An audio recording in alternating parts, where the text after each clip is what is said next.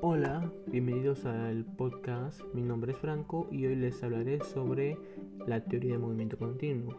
Primero hablaremos sobre Shirley Cott que expresó que esta teoría con una perspectiva desligada de la anormalidad, la cual concibe que el movimiento corporal humano en tres principales fundamentos. Primero, que el movimiento es esencial para la vida humana. Segundo, que el movimiento ocurre de manera continua desde un nivel así microscópico hasta el nivel de la persona en la sociedad, que siempre estará presente y que no puede ser ignorado el movimiento.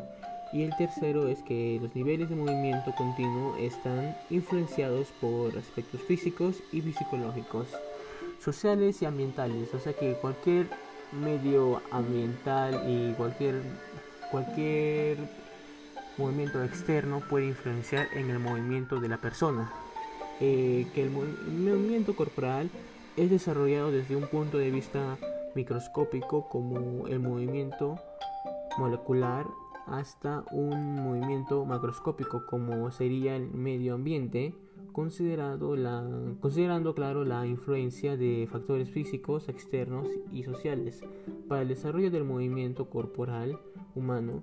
Según la teoría del movimiento continuo, cada nivel de movimiento está influenciado por los niveles de movimiento que lo preceden y suceden siendo interdependientemente de modo que las interacciones que se producen entre estos son dinámicas para la autora de la teoría del movimiento continuo.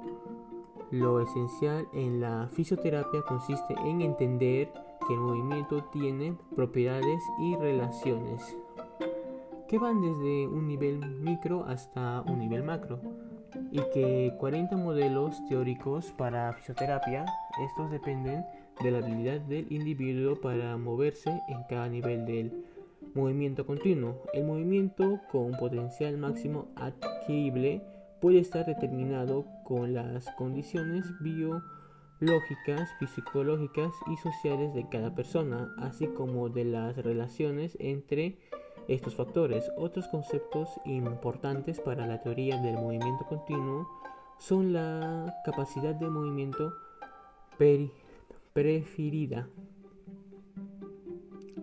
y la capacidad de movimiento corriente.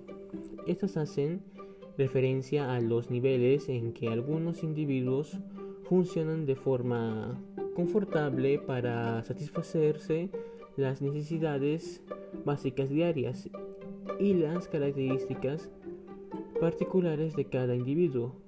Además, el ambiente y la sociedad que viven se tendrá una capacidad preferida y corriente de movimiento de acuerdo con cada nivel de del continuo.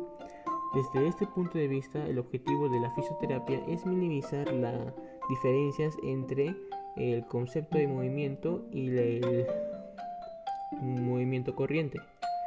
Así aumentar el movimiento, el efecto de una enfermedad, una lesión o factores de movimiento desarrollado. O sea que evitar que, el paciente tenga una lesión y evitar que se desarrolle más esa, esa dificultad que tiene en el movimiento pueden cambiar este potencial y capacidad generando diferencias entre el movimiento corriente y la capacidad de movimiento preferida. En conclusión, el objetivo de esta teoría es proporcionar una base teórica para que, el, modelo de tratamiento sea desarrollado en varias áreas de la práctica. Este modelo fue posteriormente visto más que como un modelo de movimiento, como un modelo donde los fisioterapeutas conceptualizan el movimiento y se aproximan a la resolución de los problemas y a la toma de decisiones con sus pacientes en la capacidad laboral. Mm, y eso sería todo en lo que, en lo que hablábamos sobre el movimiento de Cherry Cott. Hasta el próximo episodio. Cuídense.